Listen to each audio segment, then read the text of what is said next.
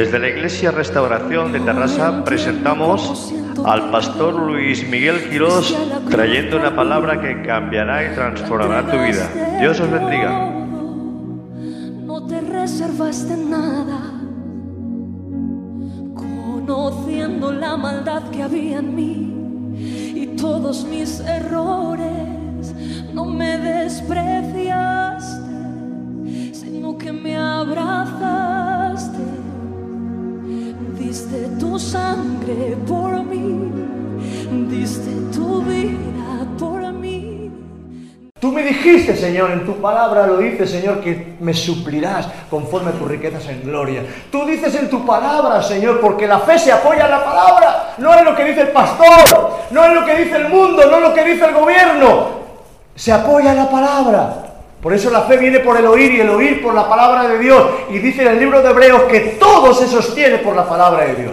Y si Dios retira su palabra, se cae todo. Porque la palabra es el sostén. Esto es la palabra, es la mano que sostiene todas las cosas. Pero cuando no hay palabra de Dios en tu vida, todo se cae. Por eso necesitas la palabra de Dios. Porque la palabra es lo que sostiene tu vida, tu bendición, tu casa, tu familia, tu sanidad, tu salvación. Y sin palabra no hay nada. Porque es el verbo. En el principio era el verbo. El verbo estaba con Dios y el verbo es Dios. Amén. Porque claro, tú lo entiendes de una forma... No, no, no, no. Dios lo primero que hace es retirar. ¿Eh? Hágase la luz. Y se hace la luz. ¿Ves cómo Dios habla y empieza a separar la luz de las tinieblas. Todo fue hecho por, el aliento de su boca, por la palabra de su boca. Pero cuando tú estás orando, Señor, que las cosas están muy mal, Señor, que no puedo, ayúdame, Señor, que fíjate cómo estoy, que cada vez estoy peor, Señor, cada vez estoy peor, me siento mal, me siento enfermo, me siento que me voy a morir, Señor, ayúdame, te vas a morir. Claro. Porque tú estás expresando, no fe. Estás expresando dolor, angustia. Dios no puede ayudarte porque tú mismo te estás hundiendo en tu propio sentimiento. Y el hombre de fe, el hombre de Dios, no vive por los sentimientos, vive por su, vive por su palabra, vive por la fe. No solo de pan vivirá el hombre, sino de toda palabra que sale de la boca de Dios. Amén. Uh, dale ese aplauso al Señor. Venga, me animo un poco. Ya aire.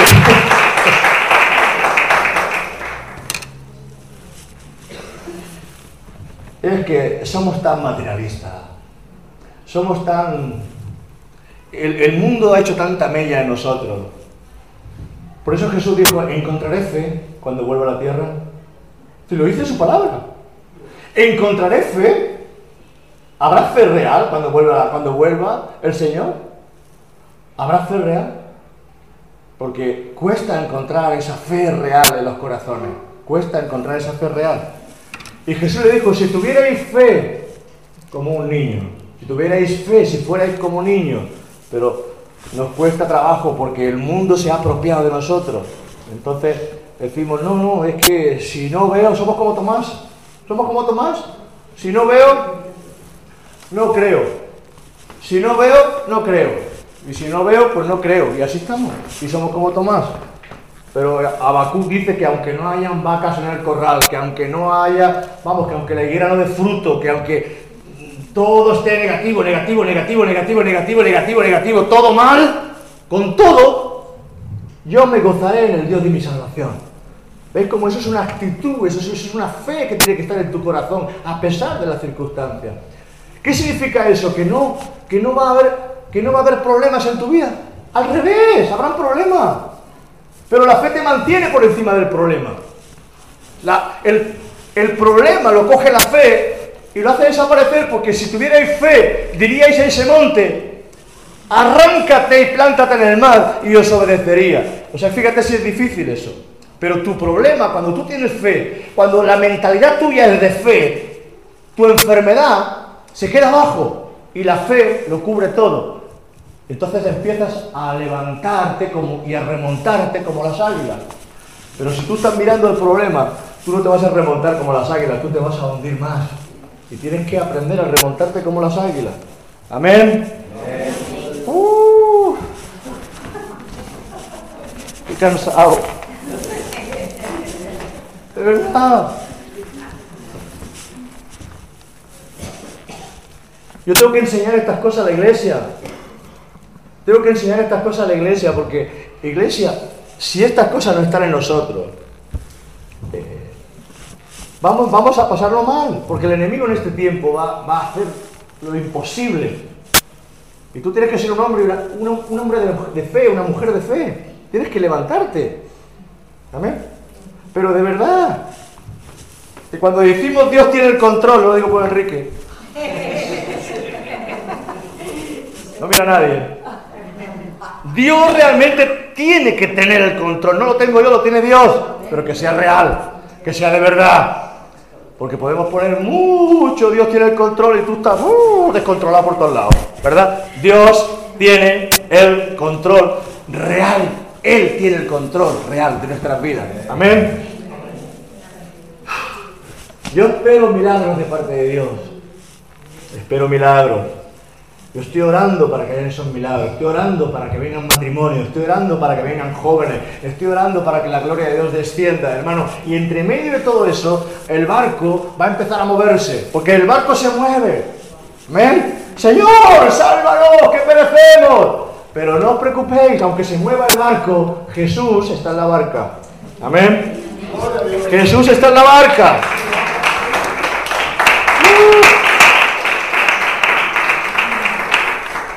Si la presencia de Dios, la gloria de Dios no estuviera aquí, habría problemas, pero yo sé que la gloria de Dios está en este lugar. Y sé que la presencia de Dios está en este lugar. Sé que desde que la iglesia se, se- se- se abrió, ya desde el principio, Dios empezó con milagros. Y Dios sigue haciendo milagros en esta obra. Amén. O sea que esta obra va hacia adelante en el nombre de Jesús. Amén. Con hombres y mujeres de fe que no miran lo que ven, sino que miran más allá de lo que están viendo. Vamos hacia adelante en el nombre de Jesús. Porque no depende de nosotros, depende de Dios. Y Dios, lo único que tenemos que hacer es creerle. Y cuando creemos a Dios, empiezan a abrirse las puertas. Amén. Aunque, aunque no puedan ver, aunque no lo pueda ver, tienes que tener los ojos de fe para verlo. Por eso dice que tienes que tener esa visión en tu corazón, tienes que verlo. Tienes que verlo. Míralo. Venlo. ¿Qué le dijo el Señor a Abraham? Ve a contar estrellas. Cada estrella era una persona. Mira las estrellas. Empieza a contar las estrellas. Y ahora se sube al monte. Porque para contar las estrellas tienes que subir al monte, tienes que estar lleno del Espíritu Santo. Porque como no estés lleno del Espíritu Santo, te a contar estrellas ahora, anda. Tú mandas, tú mandas, tú qué. Pero cuando tú estás lleno del Espíritu Santo, tú subes al monte, porque subes al monte y empiezas a ver la obra de Dios. Y entonces Abraham empezó a contar estrellas. Una, dos, tres. Es posible, no se podía contar. Porque en aquella época no había contaminación. Y se veían millones, billones, trillones y sillones. Se veían estrellas por todos sitios. Era imposible contar las estrellas. Y el Señor le dice a Abraham, como las estrellas de los cielos, en multitud será tu descendencia.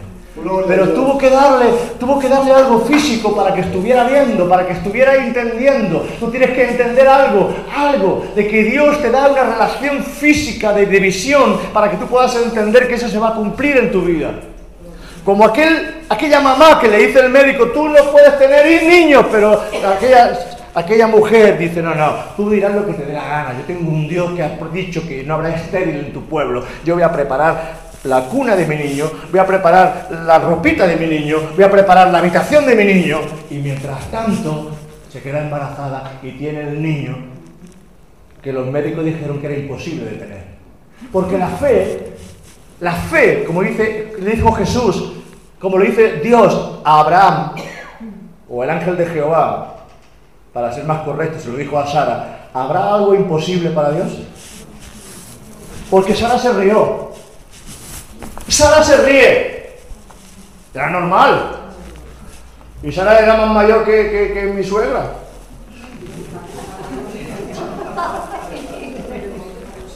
Es como si se presenta el ángel de Jehová a mi suegra de noche y le dice, Rosa, vas a ser mamá. y ella se mira sus pellejitos y dice, eso es lo que le pasó a Sara. Y se rió. Y el ángel de Jehová le dice, ¿por qué te ríes? ¿Por qué te ríes? ¿Habrá algo imposible para Dios? Habrá algo imposible para Dios. Amén. Por eso, hermanos y hermanas, si no entendemos estas cosas, si no comprendemos estas cosas, vamos a estar siempre en la duda. Y la duda te quita la bendición. La duda te trae más enfermedad. La duda te trae más problemas. La duda te trae todo lo que el enemigo quiera traerte porque tú no estás creyendo a Dios. Porque si necesitamos creer a Dios en todas las áreas de nuestra vida. Amén. Amén. Amén. Dios os bendiga, hermanos. Dios os bendiga. Escuchar la palabra, si tenéis ocasión, escucharla nuevamente.